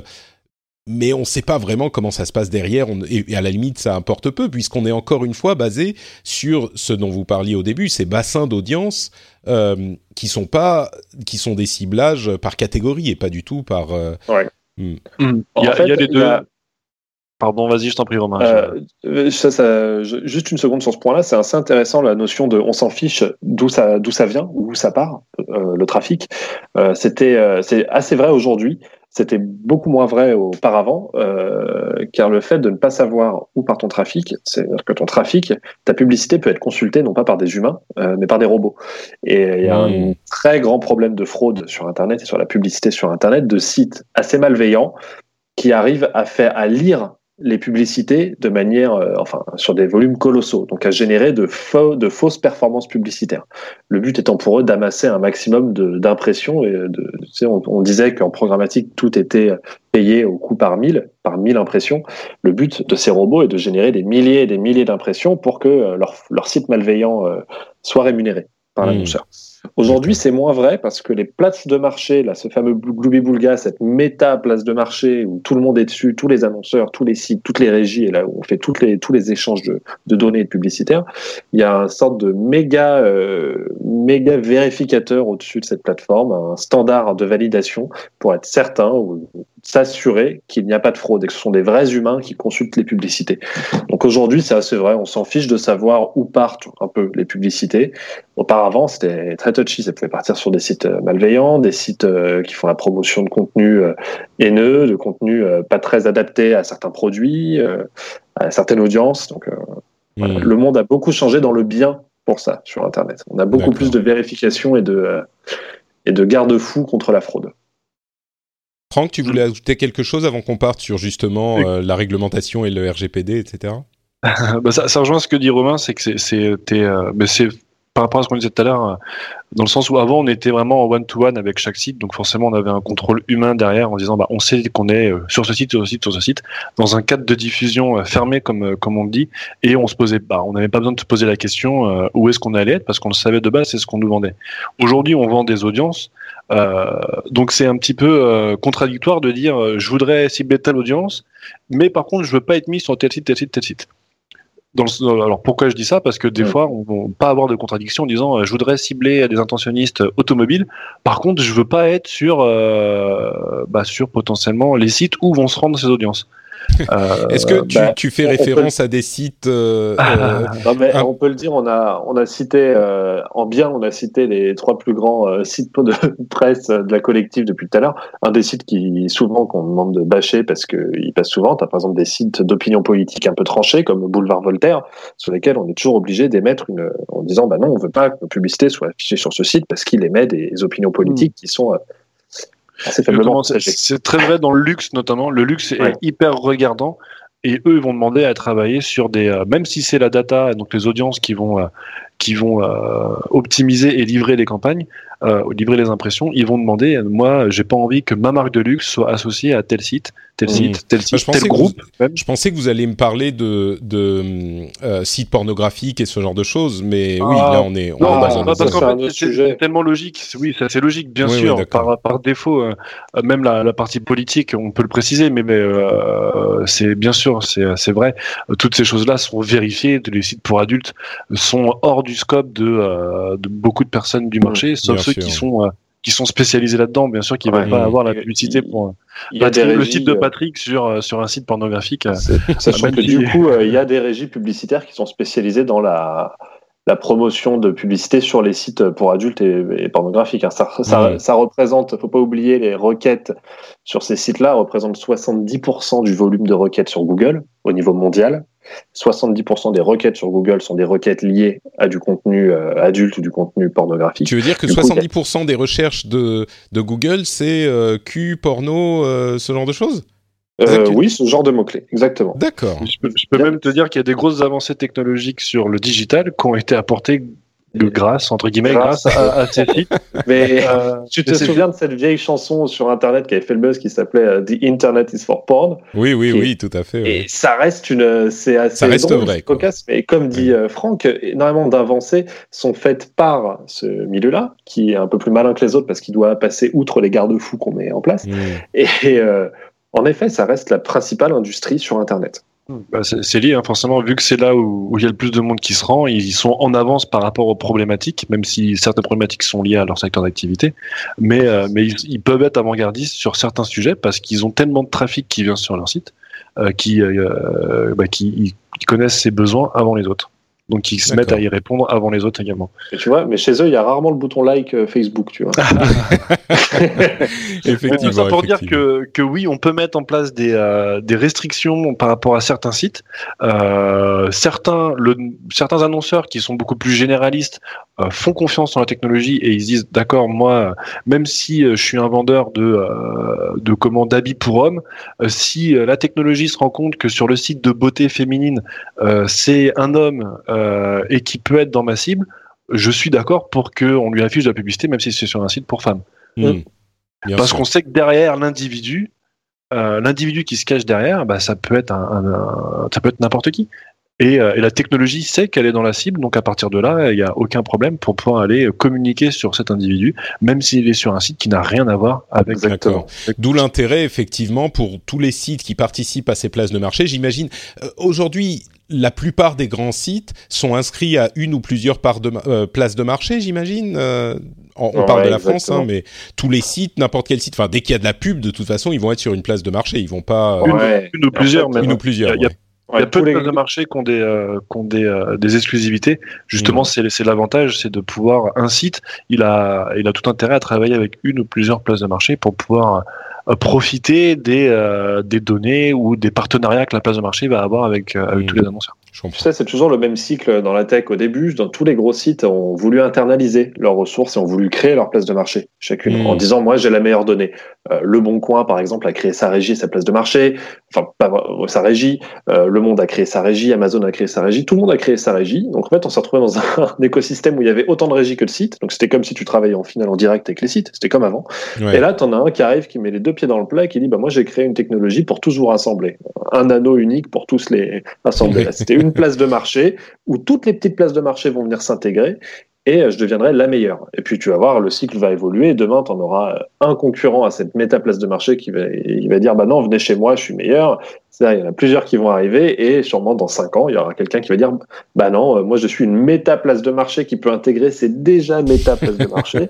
et on va être dans un donc cycle on est dans ce genre de technologique comme ça. Exactement. D'accord. Bah j'aimerais parler de tout ça euh, pendant des heures encore, mais il faut quand même qu'on évoque les questions de la réglementation et du RGPD. Euh, qu'est-ce que qu'est-ce que ça veut dire? Qu'est-ce que ça a changé? Où on en est? Parce que ça a quand même été un, un, tremblement de terre euh, dans ce domaine, j'imagine, le RGPD.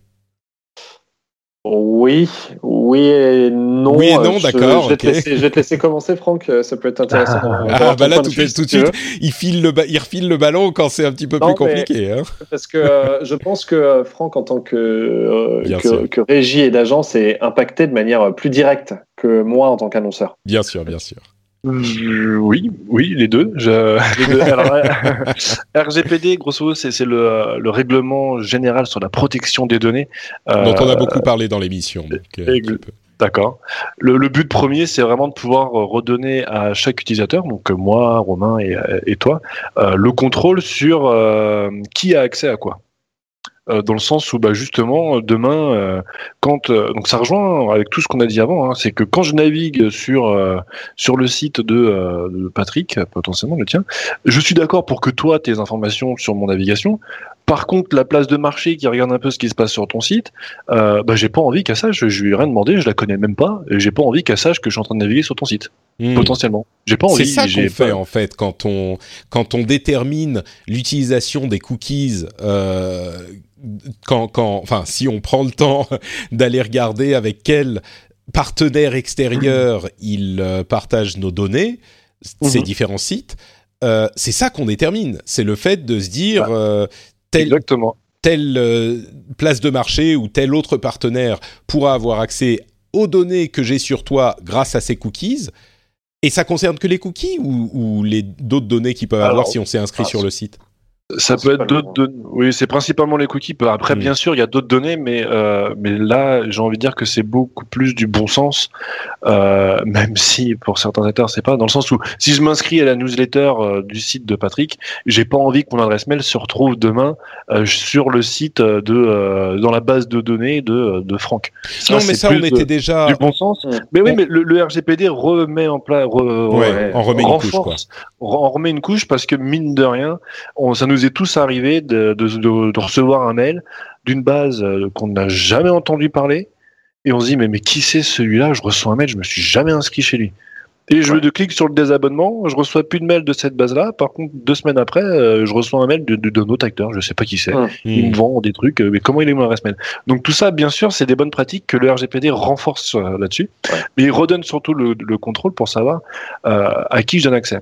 Et ce que je disais tout à l'heure, euh, c'est un point très important et même aujourd'hui, donc c'était quand C'était le, le, 25 mai, si je dis pas de bêtises, que le RGPD a été appliqué. Euh, il y a encore beaucoup, beaucoup, beaucoup d'acteurs qui sont euh, soit pas conformes au RGPD, soit qui n'ont pas encore une bonne vision de ce qu'est le, le, RGPD. Dans le sens où, quand on arrive sur un site, le fait qu'il est marqué en bas du site, attention, l'utilisation de vos cookies via des partenaires peut avoir lieu, ça, c'est absolument fini.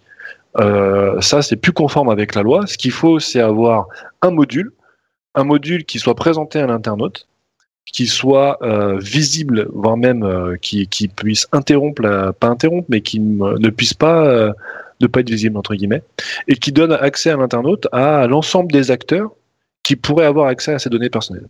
Mais, et moi, en tant qu'internaute, je choisis, je choisis, lui, je veux bien qu'il ait accès, lui, je veux pas, lui, je veux bien, lui, je veux pas. C'est marrant parce qu'expliquer comme ça, ça a beaucoup de sens, mais, euh, mais quand on les voit à froid, euh, c'est difficile de comprendre que c'est ça qui se passe. Exactement. Et peut-être qu'il y a un petit peu d'obfuscation et les fameux dark patterns qui font que, bon, on veut pas trop que vous compreniez quand même, même si sur le papier, euh, on est en, en, conformité avec la loi. En fait, c'est pas parlant. C'est pas parlant. Un Facebook, un Google sont tellement connus que, ok, on sait qui se cache derrière Google et enfin on sait qui est Google et qui est Facebook.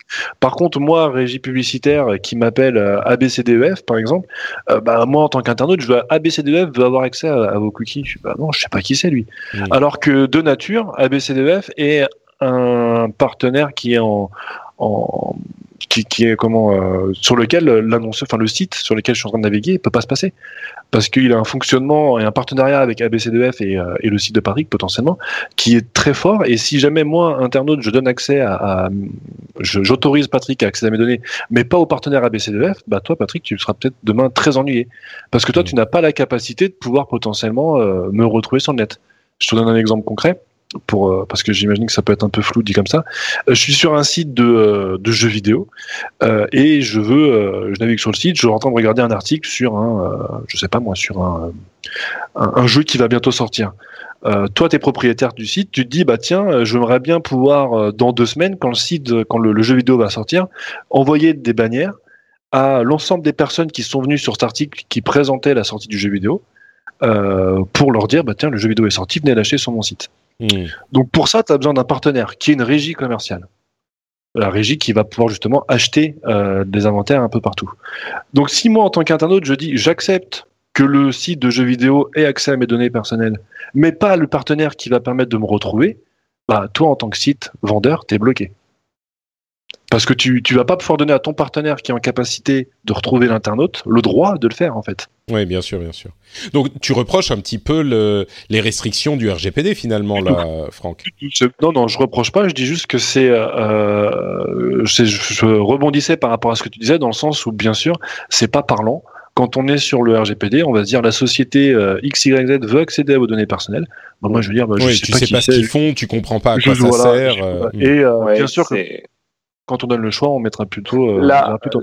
la mesure, selon moi, la mesure de la RGPD qui avait quand même vocation à protéger et à informer l'utilisateur final, euh, c'est un peu euh, tirer une balle dans le pied dans le sens où euh, la loi est encore euh, très floue, même aux yeux des annonceurs, aux yeux des régies. Euh, les obligations, par contre, visuelles pour informer l'utilisateur de quelle utilisation sera faite de leurs données sont assez intrusives alors qu'elles avaient vocation à empêcher euh, les comportements intrusifs des publicités.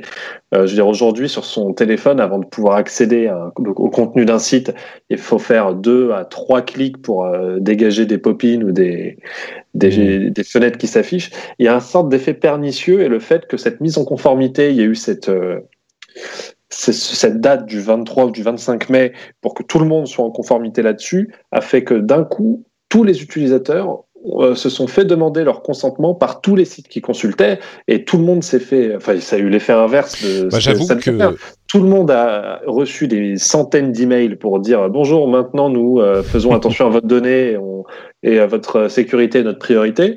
Euh, fallait cliquer, c'était un vrai jeu de piste sur tous les sites, cliquer sur OK, j'ai bien compris, d'accord, mes cookies seront utilisés, ce qui fait que je pense qu'au bout d'une semaine, tous les utilisateurs ont pris l'automatisme et l'habitude de cliquer sur ces trucs-là et n'y font même plus attention. J'avoue que moi-même, euh, d'ailleurs le pire, c'est que euh, quand tu reviens sur un site ou sur un device différent, ou si tu navigues en privé comme c'est mon cas sur certains de mes devices, bah t'as ce truc à chaque fois quoi. À chaque bah, fois, tu es obligé de recliquer et du coup, l'effet pernicieux dont tu parlais, c'est vrai que euh, je maintenant j'appuie sur OK, OK, je m'en fous, allez, vas-y, avance euh, et, et, et, voilà.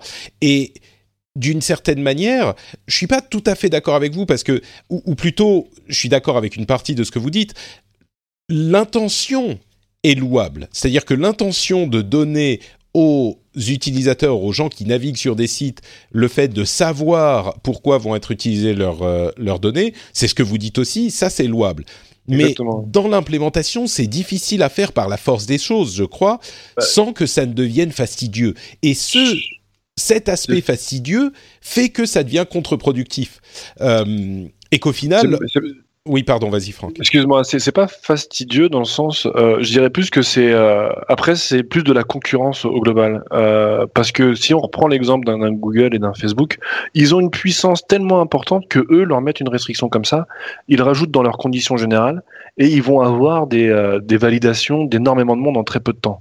Alors que le nouvel acteur qui vient d'arriver, potentiellement, euh, moi je crée une startup et je veux me lancer là-dedans, euh, qu'est-ce que tu as comme données? Bah rien, parce que personne m'a donné son consentement. Donc déjà, ça crée une espèce de concurrence déloyale euh, via une restriction légale. Exactement. Donc c'est vrai que les, les, les BAFA ont une, une, assise dessus.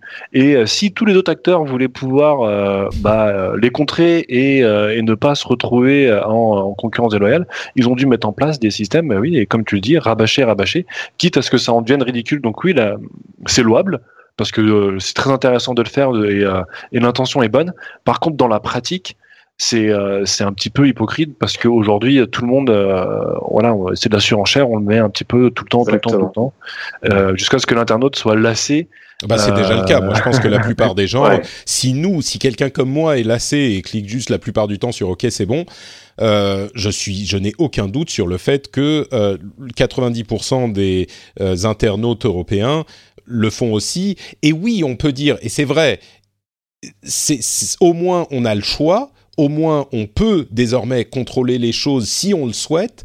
Euh, j'aurais presque tendance à dire il faudrait qu'il y ait un, un petit module d'option qui soit euh, qui est le, le, même euh, la même icône partout sur tous les sites auxquels on peut aller facilement, mais qui soit pas aussi intrusif, de manière à ce qu'on puisse on puisse le faire une fois et, et enfin non, mais même pas. C'est bah, insoluble comme problème parce, que, cette technologie en fait est basée sur les cookies dont on parle. C'est ça, qui sont rafraîchis tous les 30 jours, donc euh, exactement, qui périment tous les 30 jours, donc hmm. potentiellement si tu consultes pas un site d'ici à 30 jours ou que tu décides pas de vider les cookies de ton navigateur, ce que moi je fais assez régulièrement pour être sûr qu'ils soient rapides et qu'ils prennent pas trop de mémoire. Euh, non, parce que tu es un marketeur et que tu comprends le système, donc tu sais qu'il faut vider les cookies, on a bien compris. On n'est pas dans la cible. non, mais ah, c'est vrai que cette RGPD euh, voulait contrôler l'utilisation euh, de la donnée qu'on en fait, sauf qu'elle n'a aucun impact, un impact, comme disait Franck, sur euh, Google et Facebook principalement, euh, parce qu'ils étaient potentiellement... Puisqu'ils ont les données autrement, de toute façon. Ils, ont la donnée autrement, et ils étaient déjà en conformité parce qu'ils étaient obligés, ils sont sous le feu des projecteurs, en fait. Donc ils étaient obligés mmh. d'être euh, plus que réglo avec la donnée qu'ils avaient. On voit les euh, Columbia euh, Gate, enfin, tous les différents problèmes de leak et de diffusion de données sur lesquels ils sont... qu'il y, y, a eu assez récemment. Cette, donc, du coup, la mise en place de la RGPD, euh, n'a pas, ne sert pas à grand chose dans la majorité des cas, car euh, ces deux acteurs étaient déjà, on va dire, en conformité avant, et ils représentent euh, je sais pas, 60% des investissements publicitaires sur Internet. Quasiment tout aujourd'hui, n'importe quel marketeur, moi, tout le monde, on achète entre 50 à 60% de notre inventaire publicitaire chez Facebook et chez Google. Ouais, c'est assez impressionnant effectivement. Et eux, ils ont déjà cette base de données et donc ils sont à la limite renforcés par les, les barrières qui sont mises aux entrées euh, de tout le monde, c'est-à-dire des nouveaux entrants, quoi. Exactement. Euh, mais bon, peut-être qu'à terme, bon, peut-être qu'il faudra aménager, euh, je pense, l'implémentation de cette RGPD. À mon sens, surtout pour éviter cet effet pervers que on juste on clique, on clique, on clique.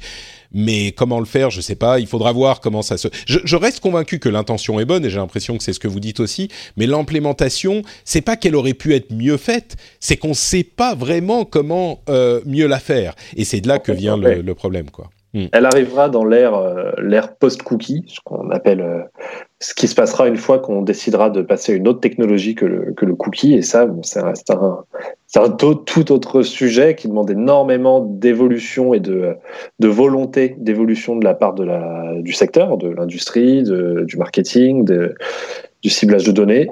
Mais euh, on ne pourra faire des évolutions et être plus transparent et être plus clair qu'une fois qu'on passera sur un système qui va au-delà du cookie. Eh, bah, justement, c'est une belle conclusion peut-être. Euh, on a commencé avec les cookies. Est-ce qu'on peut finir en, posant cette question Est-ce qu'on commence à entrouvrir une porte sur un monde post-cookie ou est-ce qu'on n'y est pas du tout et le cookie est encore euh, la seule possibilité pour euh, faire vivre cet écosystème hyper important qui est finalement l'écosystème de l'internet, qui est celui de la publicité, sur lequel repose l'ensemble du contenu que vous consommez tous les jours sur internet, ou on va dire l'immense majorité. Euh, Est-ce qu'il y a autre chose que les cookies à l'horizon, ou non, c'est les cookies et rien d'autre? Ça, ça, dépend pour. Euh, alors, je sais qu'en affiliation, donc c'est vraiment très spécifique. Euh, parce que pour rappel, l'affiliation, euh, pour reprendre l'exemple de Romain, c'est le buteur. C'est-à-dire que c'est le site, c'est le dernier site sur lequel je vais aller euh, et je vais voir euh, une offre, je vais cliquer dessus, je vais aller sur le site e-marchand et, euh, et je fais mon achat. Donc pour ce on peut genre, le faire avec des liens spécifiques. Et... On peut le faire. On, on, travaille plutôt sur les liens exactement là-dessus. On, donc chez en interne, on, on, met en place des, des, des solutions basées sur le clic. dans le sens où on va passer un paramètre spécifique lorsque l'internaute clique sur euh, sur une bannière ou sur un produit, etc. Donc là, il n'y a aucune information personnelle qui est passée, donc euh, pas besoin de cookie, on met juste un, un, ID. Et après, il a de, il revient à, à l'annonceur, donc au site marchand, de venir récupérer cet, cet ID, donc ce paramètre, de le garder en mémoire, et quand il y a une vente de fait, de repasser cet identifiant dans la vente. Et à partir de là, on peut justement faire euh, un croisement entre tiens, telle vente contient tel ID, et après de dire bah tiens tel ID il vient de tel site web. Donc c'est tel, ID euh, à moins de le garder dans la session spécifique il faut le mettre sur le cookie si on veut le retrouver euh, ouais, bah, c'est là la limite c'est qu'on est mm. on est euh, on est beaucoup plus limité. Mais ça permet de répondre à certains à certains besoins qui est bien loin de de bah, de tout ce que peut englober un, un cookie aujourd'hui il y a, les, il y a certaines sociétés hein, qui essaient de se faire passer, de, se passer du cookie, Google est la première, en développant autour des individus comme toi et moi un univers, un, un écosystème qui est always on toujours connecté. De cette manière, tu ne perds plus la trace de la personne. Comment ils le font? Ils le font en ayant ton ID Google sur ce que tu es sur Android, euh, que tu sois toujours connecté avec ton ID Google. De cette manière-là, ils sont capables de te suivre au-delà de 30 jours.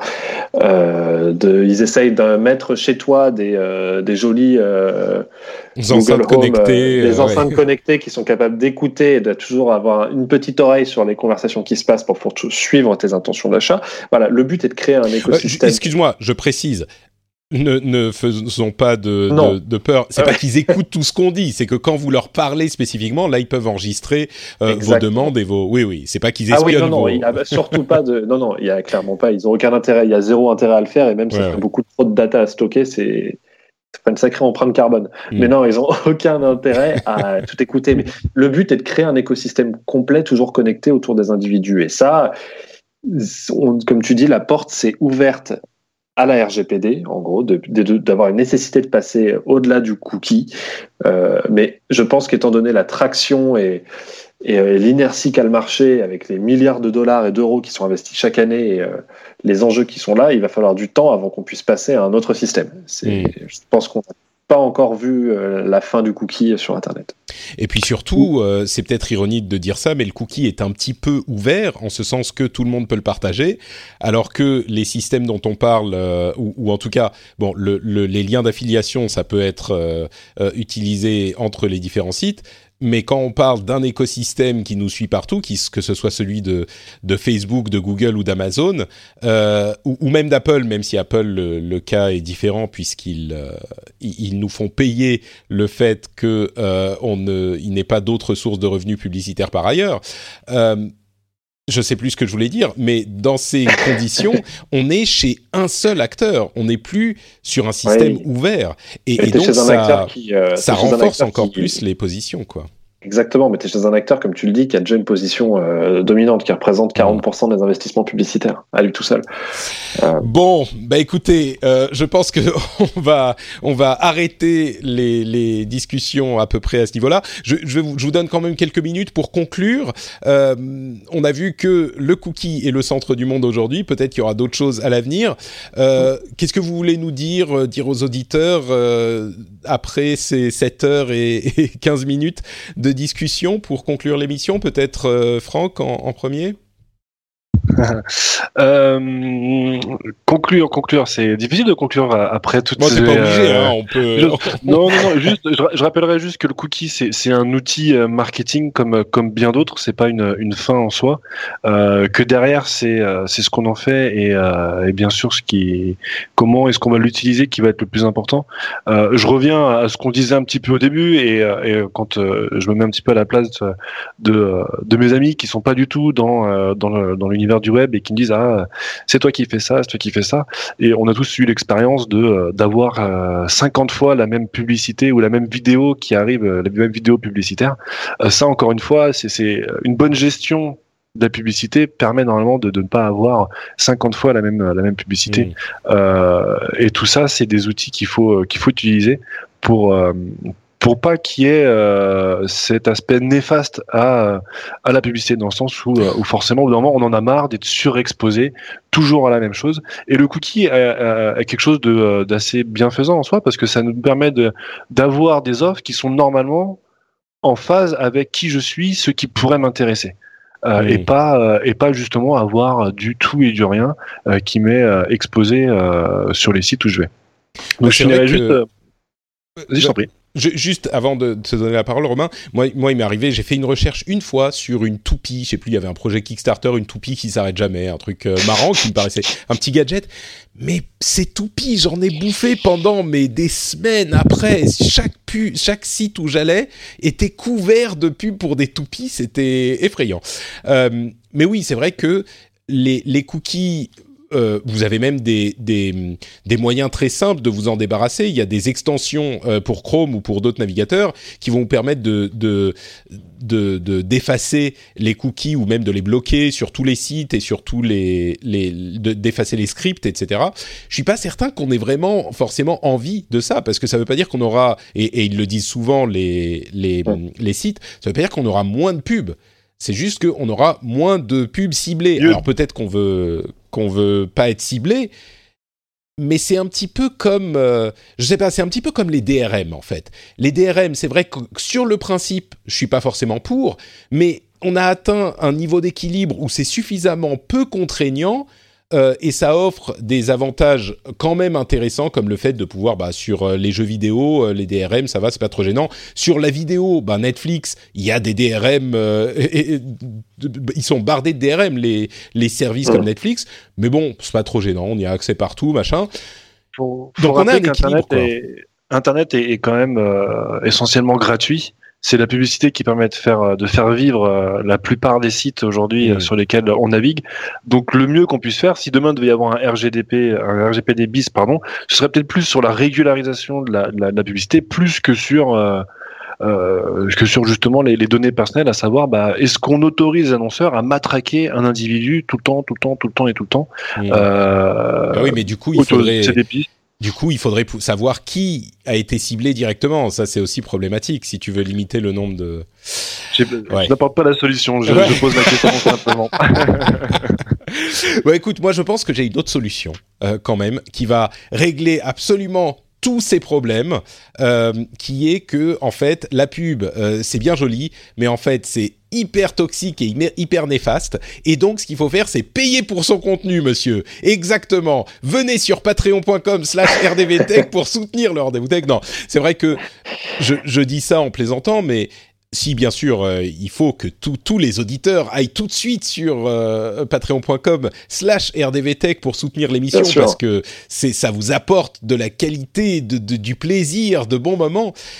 Il faut aussi reconnaître que euh, même si demain tout le monde se met à payer pour les 2, 3, 4 sources de contenu qu'ils apprécient, ça ne veut pas dire que euh, ils vont vouloir payer pour tous les contenus qu'ils consomment. Il y a énormément de contenus aujourd'hui qu'on est parfaitement prêt à consommer contre de la publicité. Euh, donc les deux doivent coexister. Moi, je pense que le modèle hybride ou même pas hybride, euh, le modèle où les deux existent est important. Et donc, ça veut dire que la publicité, enfin, soyons honnêtes, la publicité existe depuis la nuit des temps et, et elle va pas disparaître demain. Donc c'est un, modèle d'affaires qui est peut-être un peu excessif aujourd'hui, et c'est pour ça qu'on a des réglementations comme le RGPD plus ou moins bien implémentées qui visent à euh, encadrer ces utilisations, et peut-être qu'il en faut d'autres, mais je pense que c'est tout aussi vrai que euh, la publicité est importante et je dis pas que ça parce que vous êtes dans l'émission et que sans publicité vous n'auriez pas de travail. Euh, c'est tout un pan de, de la création de contenu au sens large qui pourrait pas exister, soyons clairs, sans, sans publicité quoi. Tout à fait. Oui, vas-y, vas-y Romain, je te laisse les derniers mots et puis on va, on va se quitter. Non, non, mais je suis euh, globalement d'accord avec vous. Faut pas oublier que la publicité derrière, ce sont des, des annonceurs surtout qui, qui, veulent faire de la publicité. Et aujourd'hui, on est plus que jamais dans l'apport d'une expérience client dès la fiche publicitaire. Du coup, ce capping, cette maîtrise des investissements, cette, euh, cette maîtrise du ciblage est euh, aujourd'hui plus que jamais pour tous les marketeurs du marché la, la priorité principale. Euh, d'apporter la meilleure utilisation et la meilleure expérience utilisateur possible. Et euh, comme disait Franck, à très juste titre, ceux qui savent le, ceux qui co- vous connaissent le mieux ne sont pas ceux qui vous matraquent le plus, justement. Quand c'est fait en bonne intelligence, avec les bons outils, les bons leviers de déclenchement d'achat et les, et les bons partenaires, c'est euh, même agréable. Une bonne utilisation publicitaire peut être agréable. Bah écoutez, vous aurez au moins appris quelque chose dans le rendez-vous tech. En fait, la pub, ça vous fait plaisir. C'est ça qui est, c'est ça qui est bien. Euh, Ouais, non mais bon, c'est même sans ironie, on peut le dire, euh, une bonne pub, c'est vrai, c'est une pub qui marche, c'est une pub sympa. S'il y avait que ça, on le saurait, mais euh, mais il faut que euh, ça soit bien contrôlé pour être pour pas être aussi irritant que ça. Ensuite, la question des profilages et des données privées est autre, et j'espère que euh, grâce à cet épisode, vous aurez un petit peu compris de quoi il en retourne, comment ça fonctionne, et que au moins euh, vous saurez ce qui se passe quand vous avez ces écrans géants de RGPD qui vous demandent euh, de, de où vous voulez que vos données soient utilisées. Ça sera au moins ça de gagner avec cet épisode. Merci à tous les deux. Euh, avant de se quitter, Franck et Romain, euh, est-ce que vous pouvez nous dire où on peut vous retrouver sur Internet? Je ne sais pas si tu as un, un compte Twitter, euh, Franck. je- je- J'en ai retrouvé un, mais je ne sais pas si tu l'utilises. Donc, je ne sais pas si tu veux que je le mette Si, sur Je les... l'utilise euh, pas forcément à des fins pro, je mets un petit peu de tout dessus, des news et, et, et du pro aussi. Mais je l'utilise, je l'utilise un petit peu. C'est Franck, Franck underscore Oyo et c'est là-dessus que que je poste que je poste. Très bien, bah, je mettrai ce lien dans les notes de l'émission. Euh, Romain, pour ta part? Euh, c'est pareil, vous pouvez me retrouver sur Twitter, j'y poste des trucs euh, perso, des news, des actus. Euh, c'est at Romain Robin, c'est mon nom, mon prénom. Super. Voilà. Euh, et ben les notes, les, les, les liens seront dans les notes de l'émission. Et, euh, et moi, je vous recontacterai pour euh, euh, savoir comment faire de la bonne pub pour faire connaître le, le rendez-vous tech. En fait, c'est ça mon problème avec l'émission. C'est, euh, tu vois, c'est que. Alors, je vais m'asseoir dans votre bureau. On va dire. Alors, quel est votre but, Monsieur Béja? Voilà. Alors moi, je voudrais faire Quel du connaître. euh, ah, ah, euh, je vous ai dit tout à l'heure, non C'est 14 euros. C'est 14. non C'est pas ça? Ok, d'accord. Euh, bah, on en discutera, très bien. Pour ma part, c'est Note Patrick sur Twitter, Facebook et Instagram. Et vous pouvez euh, bien sûr venir commenter l'émission et l'épisode sur frenchspin.fr. Et si vous voulez un petit peu d'informations sur le jeu vidéo, on en a parlé un petit peu dans l'émission, euh, vous pouvez aussi suivre le rendez-vous jeu qui parle de jeux vidéo. On a d'ailleurs, si tout va bien, euh, très bientôt une émission sur Red Dead Redemption 2, qui est le gros gros jeu de l'année. Donc normalement, ça sera disponible, je ne sais pas exactement quand, peut-être un peu avant, un peu après la sortie de cet épisode, mais ça sera sur le flux du rendez-vous jeu. Ça, par contre, c'est certain. On vous remercie de nous avoir écoutés et on vous donne rendez-vous dans une semaine pour un nouvel épisode avec des trucs Apple, entre autres. Ouais, super. Allez, ciao.